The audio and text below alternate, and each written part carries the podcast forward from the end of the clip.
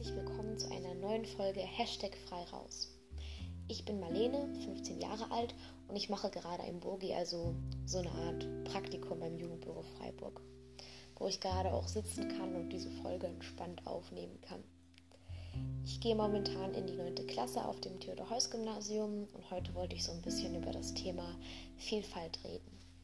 Vielfalt. Was bedeutet eigentlich Vielfalt?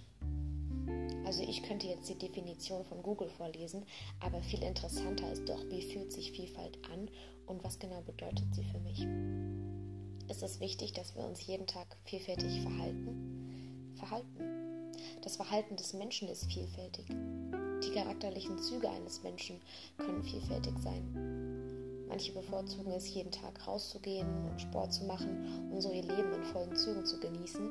Andere, so wie ich, genießen es wohl eher, indem sie zu Hause in ihrem kuscheligen Bett liegen bleiben und etwas lesen oder eine Serie schauen können. Den einen verärgert es, wenn ihm sein Essen von seinem besten Freund weggefuttert wird. Der andere findet es lustig oder liebt es, sein Essen mit seinem besten Freund zu teilen. Liebe. Liebe ist vielfältig. Wenn ich darüber nachdenke, fällt mir auf, wie viele verschiedene Arten es gibt, seine Liebe auszudrücken und wie viele verschiedene Arten es generell von Liebe gibt. Frauen können andere Frauen lieben, Männer lieben Männer, Frauen lieben Männer, Transfrauen lieben andere Transfrauen und so weiter. Sie alle lieben vielfältig und auf ihre eigene Art und Weise. Aber was genau ist Vielfalt für mich? Ich finde, das ist eine ziemlich schwierige Frage.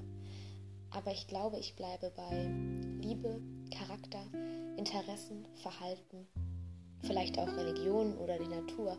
Alles auf diesem Planeten ist irgendwie vielfältig. Vor allem, weil wir noch nicht alles in unserer Umgebung und auf der Welt entdeckt haben, gibt es unendlich viele Dinge, die vielfältig sein könnten. Und das ist auch das Schöne für mich, dass man noch nicht alles entdeckt hat und konnte auf dieser Welt. So hat man viel mehr freien Raum für Fantasie und die ist auch sehr vielfältig.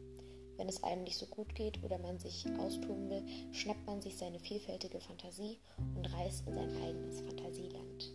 Wo, und das klingt jetzt vielleicht ein bisschen kitschig, alles wahr werden kann. Hier kann man sich zurückziehen und das ist ein sehr schönes und vor allem beruhigendes Gefühl, finde ich. Hm. Was denkst du? Wo findest du Vielfalt?